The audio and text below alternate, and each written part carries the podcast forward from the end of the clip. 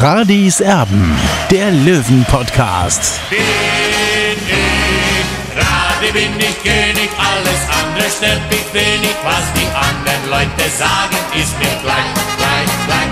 Bin ich Radi, ja, ja, ja, bin ich König, ja, ja, ja, und das Spielfeld ist mein Königreich.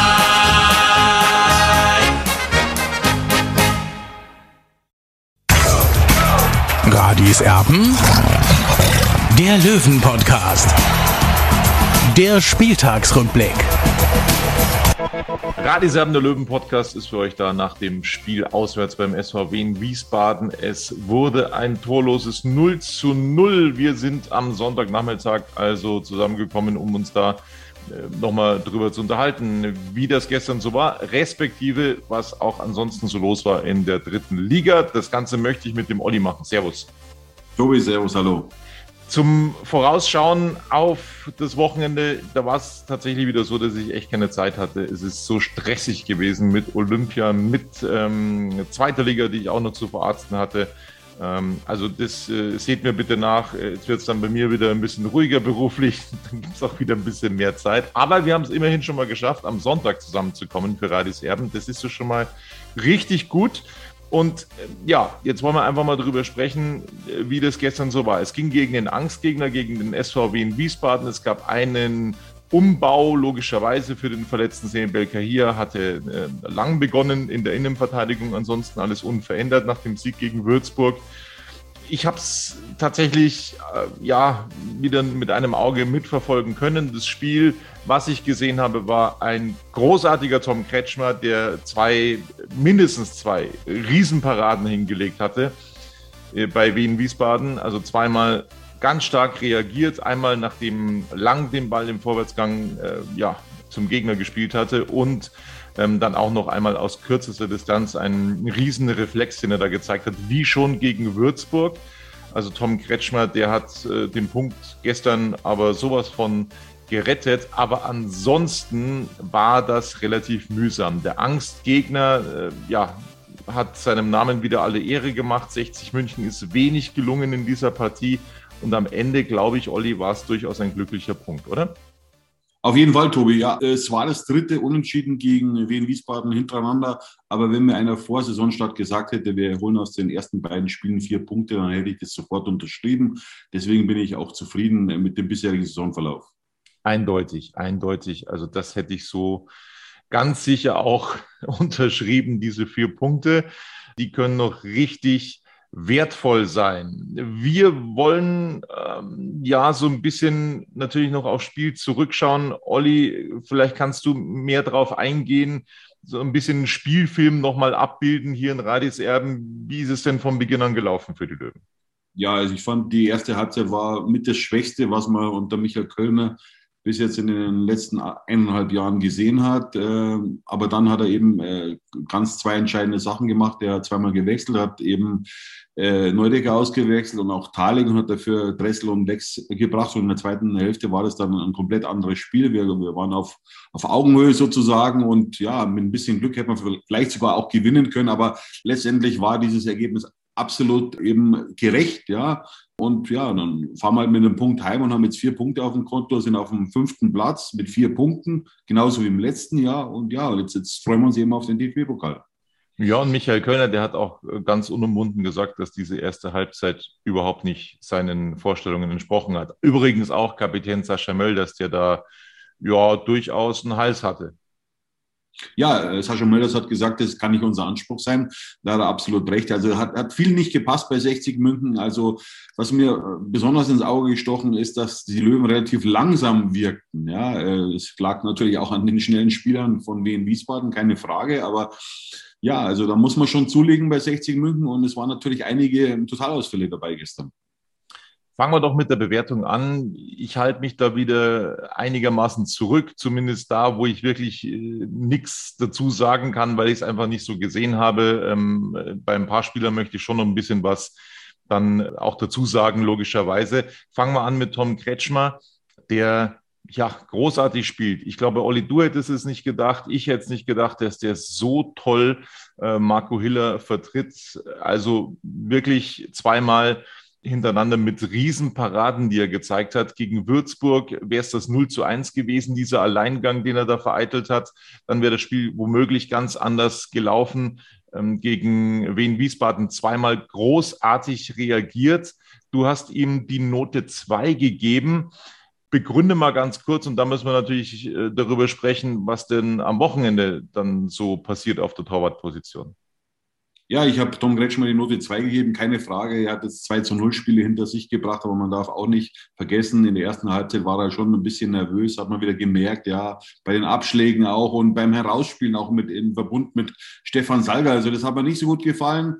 Äh, natürlich hat er zwei super Reflexe gehabt, ja, das war aber auch dankbar für den Torwart aus meiner Sicht zumindest er kann zu, stolz zurück auf die Bank äh, gehen. Tobi, wir haben ja gestern auch kurz diskutiert, wir beide, du sagst, äh, Tom Kretschmer darf jetzt eigentlich nicht auf die Bank. Äh, er muss weiter spielen, das sehe ich ein bisschen anders, denn Marco Hiller ist für mich die unumwundene Nummer eins, keine Frage. Das ist aus meiner Sicht sogar zwei Klassen besser als Tom Kretschmer, auch wenn Tom Kretschmer wirklich äh, eine wirklich gute Leistung gezeigt hat jetzt in den letzten zwei Spielen. Aber wie gesagt, der Bessere muss immer spielen und das ist für mich ganz klar Marco Hiller.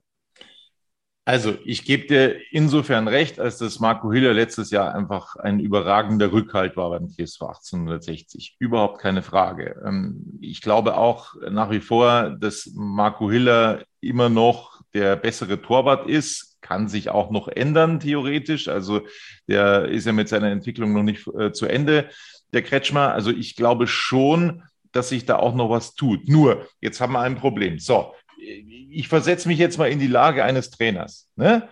Du siehst jetzt zweimal hintereinander, dass der Torwart dir die Punkte rettet. Und das hat er einfach getan in dem Moment. Der Torwart, der eigentlich gar nicht spielen sollte, mit zweimal wirklich großartigen Leistungen. Er hat 60 München Punkte definitiv gewonnen an diesen ersten beiden Spieltagen. Was machst du jetzt? Das ist ein absolutes Luxusproblem. Machst du dir als Trainer jetzt ein Problem, indem du sagst, na ja, das ist unsere Nummer eins, der Marco Hiller, den bringen wir jetzt rein, das war so abgemacht, ist mir egal, wie der Kretschmer äh, so gehalten hat? Oder sagst du, Moment, das ist doch für mich eigentlich das beste Argument. Der Kretschmer, der konnte auch nichts dafür, dass Marco Hiller die rote Karte gesehen hatte, aber den kannst du jetzt eigentlich nicht rausnehmen, weil du kannst ihm keinen Vorwurf machen. Und dann muss sich Marco Hiller erstmal ein bisschen hinten anstellen. Also das wäre meine Argumentation als Trainer, dass ich sage, ja, äh, den kann ich ja eigentlich gar nicht mehr rausnehmen, weil er eben so toll gehalten hat. Und was noch dazu kommt, was machst du denn, wenn du den jetzt rausnimmst und dann macht der Hiller einen Fehler? Äh, dann, dann hast du komplett die Arschkarte gezogen. Also das ist so die Problematik, die äh, natürlich jetzt auf Michael Kölner zukommt. Ich beneide ihn nicht um die Entscheidung, aber ich sage ganz klar, okay, Marco Hiller mag vielleicht das, was wir in der letzten Saison gesehen haben, den Tick vor Kretschmer sein. Ja, das ist richtig, aber ich würde ihn nicht rausnehmen aus dem Kasten. Ist meine Nein, Meinung. Tobi, ich sehe absolut keine Problematik, denn Marco Hiller ist als Nummer eins in die Saison gegangen, ist einfach ein ganz anderer Torwart als Tom Kretschmer. Ja, man muss schon genau auch hinsehen. Ja, natürlich, Tom Kretschmer hat wirklich super Reflexe gehabt gestern, keine Frage. Er hat den Punkt gerettet in Wiesbaden, keine Frage. Ja, aber, aber Marco Hiller ist einfach der perfektere Torwart für Drittliganiveau oder auf Drittliganiveau. Ja, sehen wir jetzt einfach mal das Beispiel äh, Manuel Neuer beim FC Bayern, wenn er verletzt ist. Äh, und, und dann kommt sein Stellvertreter ins Tor, dann spielt am Ende dann auch wieder Manuel Neuer. Ja, klar, wir sind nur auf Drittliganiveau, keine Frage, aber Marco Hiller gehört schon zu den besseren Torhütern in der dritten Liga, deswegen muss er auch spielen. Er will sich auch weiterentwickeln. Ja, Tom Kretschmer hat seine Sache gut gemacht. Man weiß jetzt als TSV 1860, ja, man kann ihn notfalls mal ins kalte Wasser werfen. Jetzt ja schon nicht mehr kaltes Wasser, jetzt ist es lauwarm. Also er kann spielen, er kann dritte Liga spielen, das hat er bewiesen, ja, aber er muss sich trotzdem noch deutlich steigern. Keine Frage, aber das ist auch normal. Also den, den, den neuer Vergleich, den sehe ich so ehrlich gesagt nicht, weil äh, nochmal, also es gibt, es gibt absolute Weltklasse-Spieler, die dann einfach die. Ich habe gesagt, haben. wir reden von der dritten Liga, Tobi, ja. ja. Und in der dritten Liga gehört Marco Hiller mit Sicherheit zu den fünf besseren Torhütern. Ja. Deswegen hat er auch ein Anrecht darauf, dass er spielt. Ja. Äh, und äh, Marco Hiller, ich weiß nicht, wie viele äh, zu Null Spiele er letztes Jahr gehabt hat, 14. Jetzt kann man natürlich sagen, Tom Kretschmer hat jetzt auch schon zwei zu Null Spiele nach den ersten beiden Spieltagen, aber Marco Hiller ist der klar bessere Torwart. Ja, und ich bin jetzt nicht unbedingt, wie soll ich sagen, äh, ich habe äh, Marco Hiller schon auch kritisch gesehen, ja, äh, aber er hat sich in der vergangenen Saison das einfach auch verdient, ja, dass er die Nummer eins ist, ja, und die Nummer eins wird man nicht einfach so, sondern äh, mit Leistung am Ende, ja? und das hat er sich verdient und, und deswegen war er in der letzten Saison einer der drei besten Spieler bei 60 und deswegen muss er wieder zurück ins Tor. Ganz einfach, weil er wird dem Spiel, vor allem auch der Abwehr, mehr Sicherheit geben, als in den letzten zwei Spielen es eben der Fall war. Da gebe ich dir eindeutig recht. So, ich habe noch zwei Argumente dagegen, beziehungsweise ein Argument mal komplett dagegen. Wie verkaufst du dem Tom Kretschmer, hey, du hast alles richtig gemacht, du hast uns Punkte gerettet an den ersten beiden Spieltagen, aber du musst jetzt wieder raus. Also da gerät ja Kölner auch so ein bisschen in Erklärungsnot zumindest gegenüber Tom Kretschmer. Aus meiner Sicht äh, äh, kommt äh, Michael Kölner durch so eine Situation nicht in Erklärungsnot, weil es war ganz klar abgesprochen, dass, äh, Marco Hiller die Nummer eins ist bei 60 München und der Bessere soll immer spielen und Marco Hiller ist der Bessere. Also ich wiederhole mich ungern, aber es ist so und deswegen muss Marco Hiller wieder zurück ins Tor des vor 1860. Günter Gorenzel hat das übrigens in der Halbzeitpause bei den Kollegen von Magenta Sport, glaube ich, auch gesagt. Ich habe es jetzt nicht wirklich komplett auf der Kette, das Zitat, aber er hat äh, gesagt, ähm, umschrieben, es ist unsere Nummer eins, Marco Hiller, und da gibt es äh, keine zwei Meinungen und er wird dann wieder spielen. Tom Kretschmer wurde übrigens dann nach dem Spiel gefragt, wie das so ist, ob er denn jetzt nächste Woche im Pokal auch im Tor stehen möchte. Und da hat Tom Kretschmer dann auch gesagt, na ja, also er ist mal gespannt, wie der Trainer sich entscheidet. Also da hat sich das schon ein bisschen anders angehört, logischerweise. Ja gut, äh, Tom Kretschmer ist ein sehr unerfahrener Spieler oder Sportler. Ja, der hält sich sehr zurück. Der ist glücklich, dass er bei 60 im Drittliga dabei sein darf. Ja, also der muss sich erstmal seine Sporen verdienen. Der hat jetzt wirklich gute Leistung gezeigt, auch gegen Ingolstadt schon. Ja, war er wirklich ein guter Torwart. Aber nochmal, Marco Hiller ist einfach eine ganz andere Nummer. Hey, Malte Asmus von meinsportpodcast.de hier. Ab März geht's weiter mit unseren 100 Fußballlegenden. Staffel 4 bereits. Freut euch auf Slatan Ibrahimovic, Michel Platini, Cesar Luis Minotti, Paolo Maldini, um nur mal vier zu nennen. Und bis wir mit der vierten Staffel kommen, hört doch einfach noch mal rein in die bisherigen drei Staffeln. Ronaldinho, Sepp Meyer, Gary Lineker, Lothar Matthäus und viele weitere warten da auf euch. 100 Fußballlegenden. Jetzt. Überall, wo es Podcasts gibt. Jetzt haben wir viel über Tom Kretschmer uns ausgetauscht, Argumente ausgetauscht. Jetzt geht es natürlich weiter mit der Viererkette. Deichmann, der also wieder hinten rechts für den immer noch äh, verletzten Marius Wilsch begonnen hat, dem hast du diesmal die Note 3 gegeben, also auch wieder eine ordentliche Leistung von Deichmann. Ja, Deichmann war sehr kampfbetont, muss man sagen. Man hat aber allerdings auch gemerkt, wenn es in Luftduell gegangen ist, und, und da, da musste er gestern öfters rein. Also da hat, hat man natürlich schon gesehen, dass er nicht der, der große Spieler ist, der große Verteidiger ist, aber er war wieder mit großem Herzblut dabei. Also gefällt mir, wie er sich da so in den ersten Spielen bei 60 reinhaut und ist absolut eine Verstärkung für den Verein. Lang, ähm, den hast du besser gesehen auf der Innenverteidigerposition als sein ähm, ja, Kompagnon Salga. Allerdings muss man sagen, er hat wirklich für einen großen Aufreger gesorgt in dieser Partie. Dieser Fehlpass im Spielaufbau, das war ein grober Fehler von Lang. Ja, er ist jung. Ja, er hat das ansonsten großartig gemacht, gebe ich dir auch recht. Aber da hätte es eben das Tor für Wien Wiesbaden geben können. Das war schon ein grober Schnitzer. Aber du hast ihm dennoch die Note 2 gegeben. Ja, hätte, hätte Fahrradkette, Tobi. Also der Junge hat einen Fehlpass gemacht, einen gravierenden. Ja, deswegen spielen sie alle in der dritten Liga und äh, sind nicht mit, mit großer Technik eben geweiht. Äh, das muss man schon auch sagen. Und der Junge ist einer, ich weiß nicht, wie viel das Spiel von Beginn an ist, von, von Niki Lang ist. Ich glaube, das vierte, fünfte vielleicht. Äh, also der hat das ausgezeichnet gemacht. Man muss vor allem auch sehen, wer ihm gegenüberstand. Ja, mit der 96 großen Nilsson zum Beispiel. Ja, äh, da hat auch Kopfballduelle gewonnen gegen den. Also das ist schon war gestern schon eine knifflige Aufgabe für ihn und die hat aus meiner Sicht sehr, sehr gut gemeistert. Salga, gibst du eine Note schlechter? Warum? Ja, warum? Also mir hat er vor allem gefallen, wie er sich eingehauen hat. Aber er hat schon so ein kleines Geschwindigkeitsdefizit. Also es ist mir schon aufgefallen gestern, aber auch schon äh, letzte Woche gegen Würzburg. Also da hat er ein bisschen nachgelassen, ja. Und, und äh, und auch was mir noch ähm, sauer aufgestoßen ein bisschen, wie 60 versucht hat, dann hinten rauszuspielen. Ja, also äh, quasi, dass der Salger neben Tom Kretschmer steht und dann quasi den Spielaufbau machen wollen, im eigenen Strafraum, im eigenen Fünfer. Also ich weiß nicht, ob das der Sache dienlich ist. Also ich glaube, da muss sich Michael Kölner was anderes einfallen lassen, weil, weil dadurch bringt er auch den Torwart unter Druck. Ja, und, und, und das ist für mich völlig neu gewesen in dieser Saison. Steinhardt auf der Linksverteidigerposition auch mit der Note 3, da bin ich komplett raus. Äh, wie hast du ihn gesehen? Ja, das war ein Auftritt mit Licht und Schatten. Er hat gute Sachen gemacht, auch weniger gute Sachen. Äh, deswegen gebe ich ihm die Note 3. Er hat einen guten Ball mal auf Sascha Mölders äh, gespielt. Das kann er ja. Die, die, beiden, die ziehen sich an. Also das läuft, ja. Aber er hatte natürlich gestern auch einen, einen schweren Stand. Und, aber er hat es aus meiner Sicht trotzdem gut gemeistert. Deswegen die Note 3 für ihn. Quirin Moll diesmal nicht so überzeugend äh, wie noch gegen Würzburg. Es gab wieder eine Schrecksekunde, wo wir alle schon gedacht haben, oh Gott, jetzt geht's wieder los, er musste behandelt werden, aber das hat er sich dann relativ schnell wieder rausgelaufen, also konnte weitermachen. Entwarnung bei Quirin Moll. Dennoch war das gestern nur eine Vier. Warum? Ja, äh, man sieht einfach, dass er noch nicht so die Bindung hat. Er ist natürlich ein cleverer Spieler an sich, äh, aber man merkt auch seinen Rückstand, den er trotzdem hat. Er hat einen super Körper, ja, keine Frage, aber er kommt, braucht die Spiele, ja, er muss reinfinden.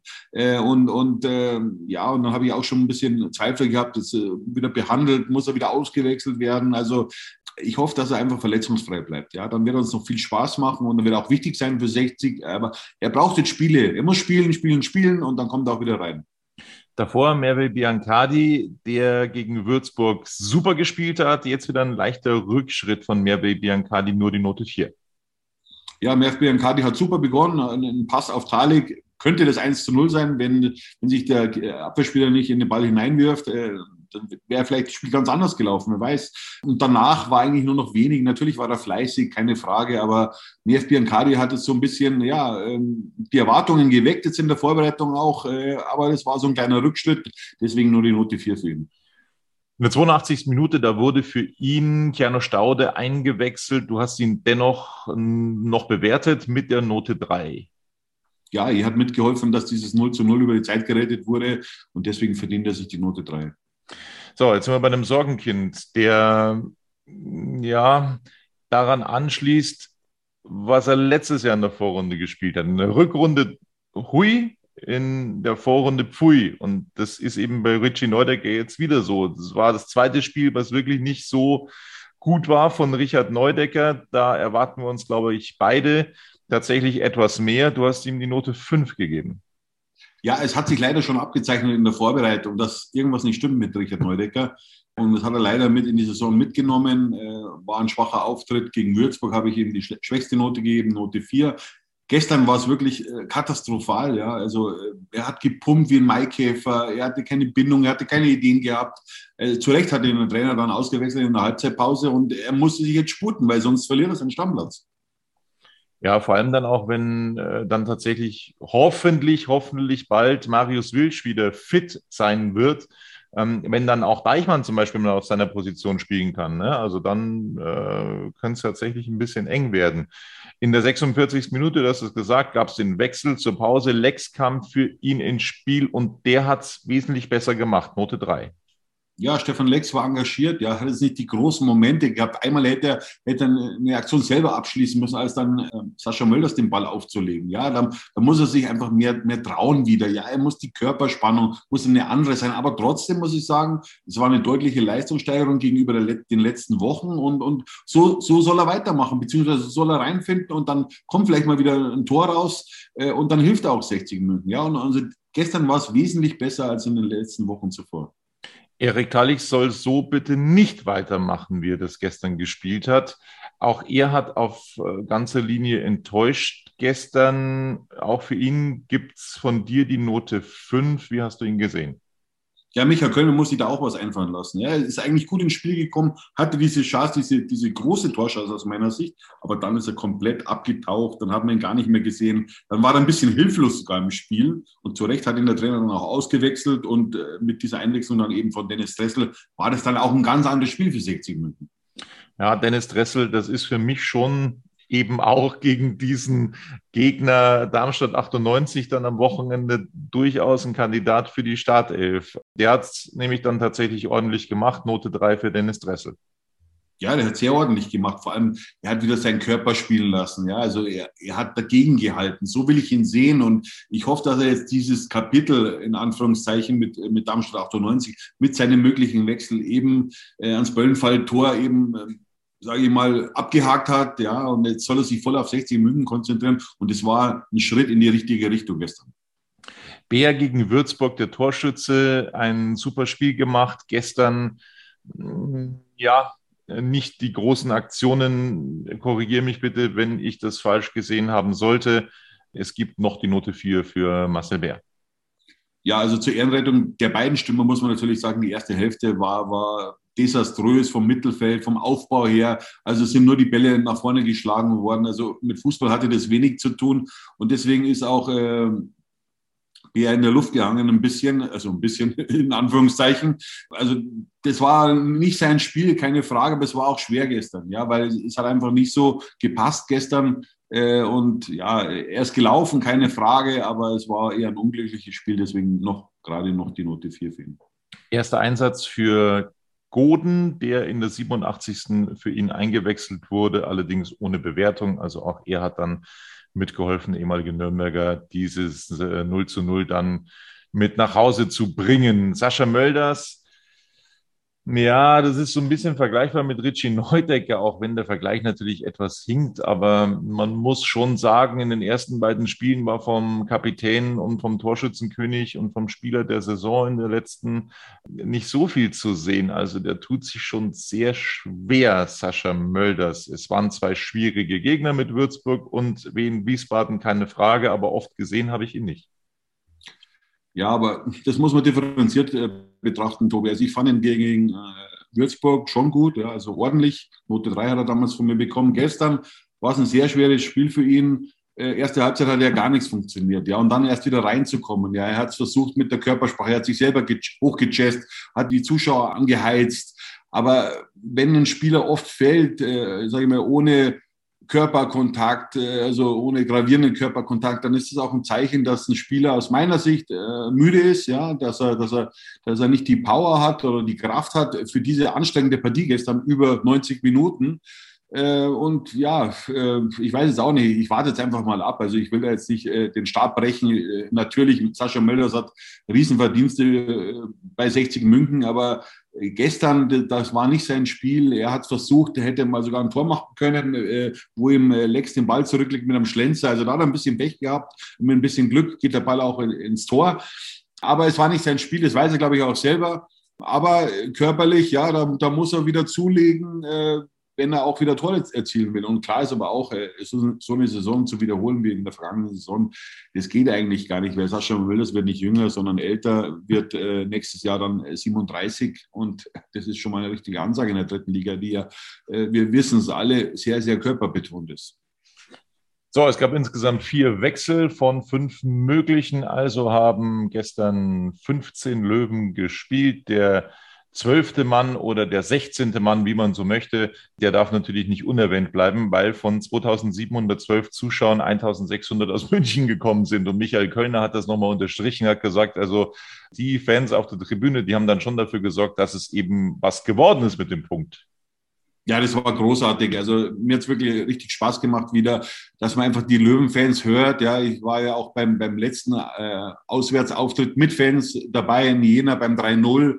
Ja, und, und, und es ist wirklich eine lange Zeit gewesen, also 16 Monate, unglaublich, ja, was da alles passiert ist, auch jetzt äh, in der Welt, ja, und, und jetzt ist endlich wieder der Löwe mit Zuschauern. Äh, Michael Kölner hat es ja so schön letztens in der Pressekonferenz gesagt, der Löwe brüllt wieder auswärts, ja. Das ist ja auch so ein Spruch von mir, den ich ja schon seit Jahrzehnten hier mitziehe. Äh, so ist es und, und, und äh, ja, und, und den Punkt, der hat natürlich auch, äh, wie soll ich sagen, oder die Fans haben dafür gesorgt, dass dieser Punkt dann auch am Ende realisiert wurde. Jetzt wollen wir nach der Bewertung natürlich auch äh, den Spieltag so ein bisschen abschließen, den zweiten Spieltag in der dritten Liga. Es hat natürlich wieder einen Ausfall gegeben. Ähm, das wollen wir nicht ganz vergessen. Deswegen ist die Tabelle auch noch so ein bisschen verzerrt. Jetzt schauen wir erstmal auf die gesammelten Ergebnisse. Magdeburg und Freiburg 2 trennen sich 0 zu 0. das äh, heißt für mich schon, dass die Zweitvertretungen in diesem Jahr in der dritten Liga nicht so schlecht sind. Also ich glaube nicht, dass die unten mitspielen werden. Ganz im Gegenteil, Magdeburg ist nämlich tatsächlich ein starker Kon Kontrahent für äh, die Konkurrenz in der dritten Liga in diesem Jahr. Ähm, dann unterliegt Saarbrücken dem VfL Osnabrück mit 1 zu 2. Der Earthman hat getroffen, allerdings ins eigene Tor, ähm, als er sich den Ball da selber ans Knie geschossen hat. Eine sehr kuriose Situation. Saarbrücken verliert also und Osnabrück feiert den ersten Auswärtssieg. Der SV Meppen, das ist für mich die größte Überraschung des Spieltags, gewinnt mit 1 zu 0 gegen den ersten FC Kaiserslautern, die sich wieder eine riesengroße Truppe hingestellt haben. Aber irgendwie scheint das wieder nicht zu funktionieren. Klar, das ist noch ein bisschen früh in der Saison, aber überraschend war das schon, Olli. Ja, absolut. Äh, ich, für mich ist er Kaiserslautern einer der Top-Favoriten in der dritten Liga. Aber wenn man natürlich so startet, dann bringt man sich gleich selbst unter Druck. Und äh, ja, äh, ich bin gespannt, was, was da in der Pfalz passiert. Äh, Sie haben prinzipiell jetzt einen besseren Trainer als, als, als die Vorgänger, ja, aber trotzdem, da ist Druck auf dem Kessel. Dortmund 2 holt wieder einen Punkt. 1 zu 1 gegen Waldhof Mannheim, dann eben das 0-0 zwischen Wien Wiesbaden und dem TSV 1860 München. Außerdem Viktoria Köln, das am ersten Spieltag auswärts bei Viktoria Berlin verloren hatte mit einem 1 zu 1 gegen den FSV Zwickau. Und heute ja, also das ist dann schon, schon überraschend. Also zum einen mal Türkgücü gegen Halle im Grünwalder Stadion. Ich weiß nicht, wie viele Zuschauer es waren, aber es hat ein bisschen an A-Klasse erinnert, weniger an dritte Liga. Das war die erste große Überraschung, finde ich. Also, dass dann nicht mal irgendwie, ja, 1500, äh, 2000 Fans bei den Gastgebern dabei waren. Es war eine ganze Menge Fans aus Halle mit dabei, die da Rabatz gemacht haben, aber von den Gastgebern habe ich da eigentlich gar keinen gesehen auf der Tribüne. Am Ende ein 2 zu 2. waren es ja irgendwie 830 Zuschauer. Also das ist schon sehr, sehr merkwürdig, ja. Äh, und da sieht man einfach, dass es dann doch große Unterschiede gibt zwischen 60 und Türkgücü München. Ist klar, es ist ein neuer Verein mehr oder weniger. Äh, die haben keine Fanbase so richtig, aber, aber dass wirklich so wenige Zuschauer da waren. Also ich weiß nicht, ob die keinen Bock gehabt haben, sich testen zu lassen. Also das ist, äh, ich finde es schon sehr verwunderlich. Ja, also das ist, äh, da werden wir mal beobachten, wie das in den nächsten Wochen so weitergeht. Max Kotny wurde auch danach befragt. Der Geschäftsführer hat dann gemeint, ähm, dass äh, vor allem dann in den nächsten Wochen die Verkäufe anziehen werden oder dass für die nächsten Spiele schon mehr Karten verkauft worden sein sollen.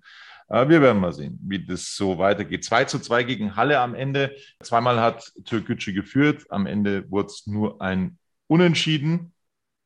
Dann und das ist auch eine riesengroße Überraschung. Und da müssen wir uns auf was einstellen, glaube ich. Olli Braunschweig, der Zweitliga-Absteiger, gewinnt gegen den Regionalliga-Aufsteiger Viktoria Berlin. Äh, beziehungsweise Braunschweig unterliegt gegen Viktoria Berlin 0 zu 4. So rum ist es richtig.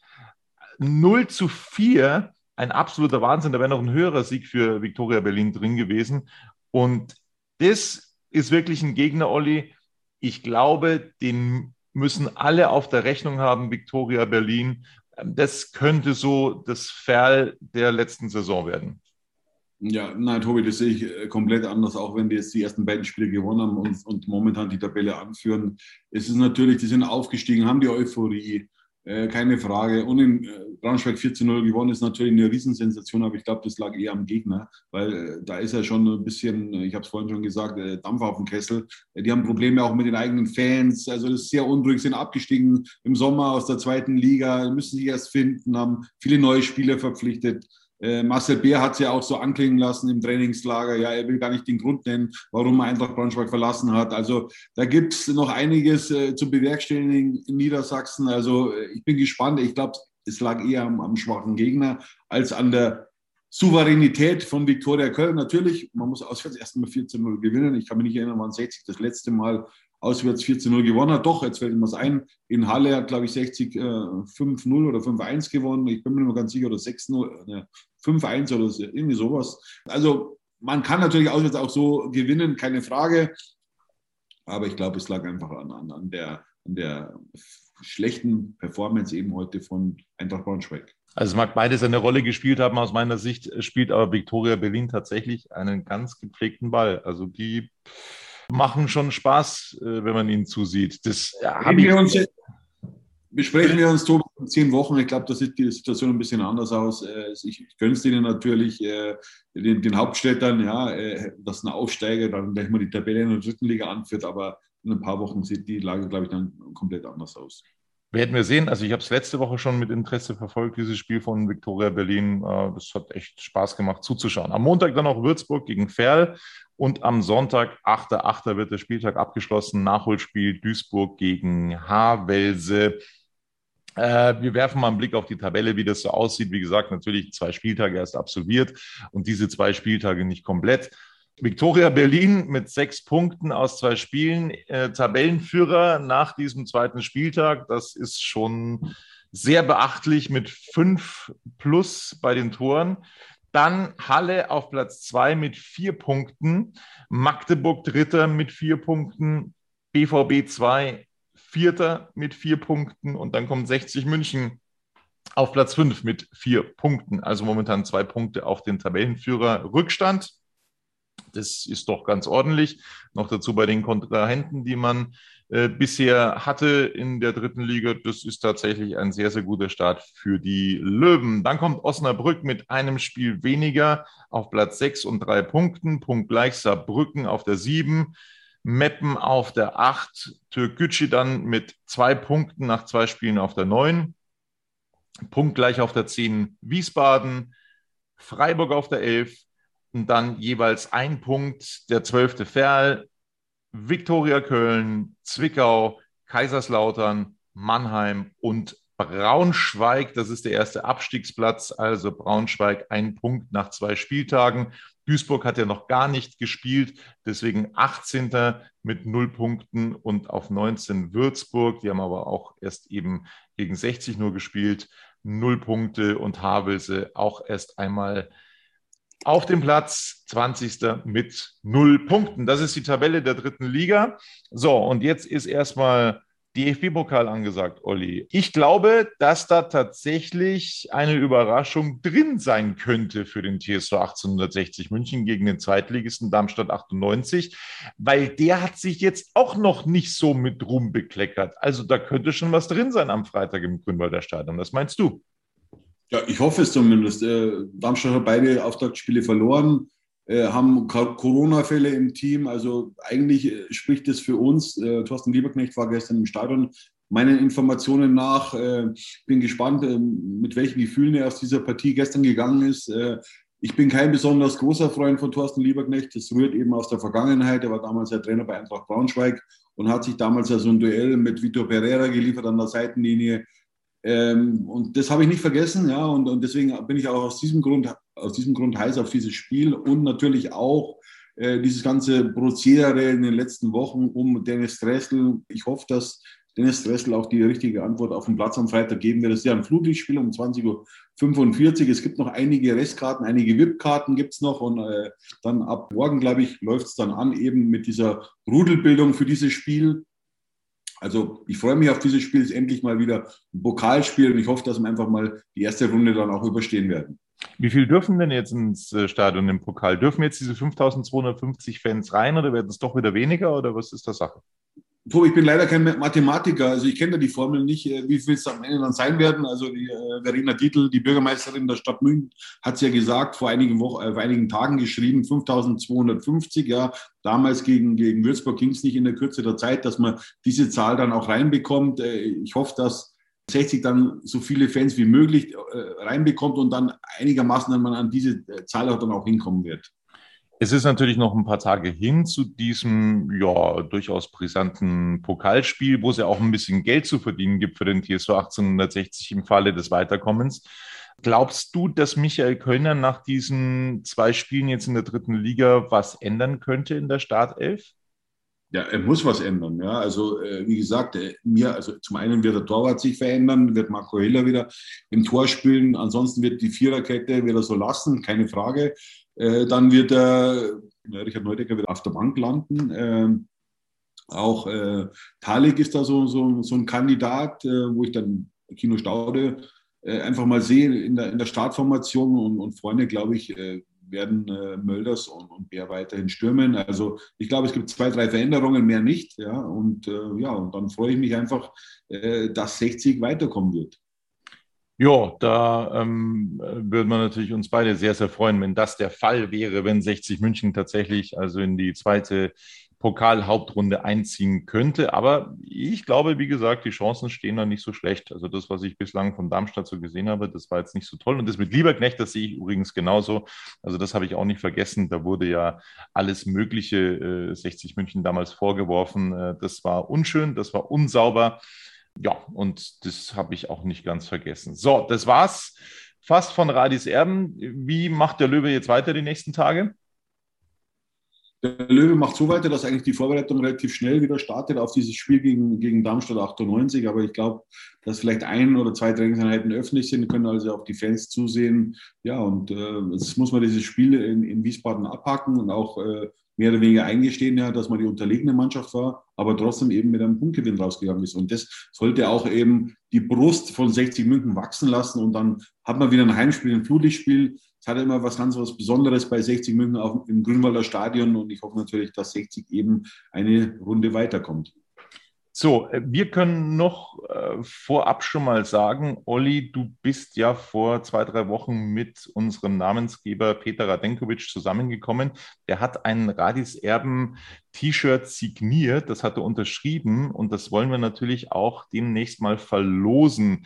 Zum Verlosungsprozedere haben wir uns jetzt nicht, noch nicht so große Gedanken gemacht. Eins sei aber erwähnt.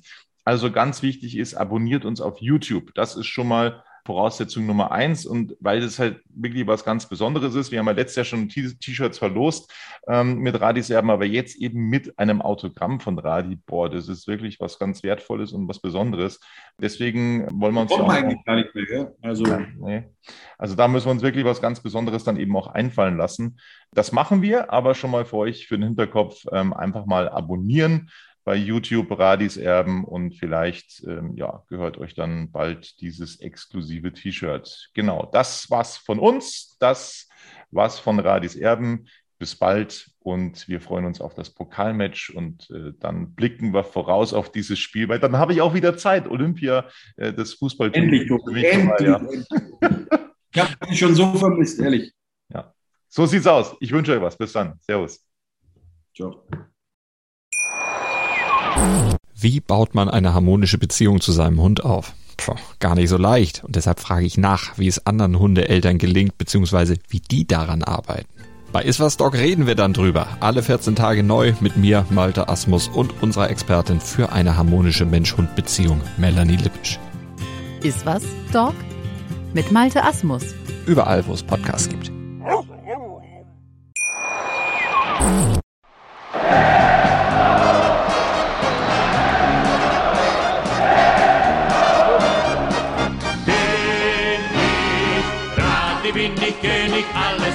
Stört mich wenig, was die anderen Leute sagen, ist mir gleich, gleich, gleich. Bin ich gerade, ja, ja, ja, bin ich König, ja, ja, ja, und das Spielfeld ist mein Königreich.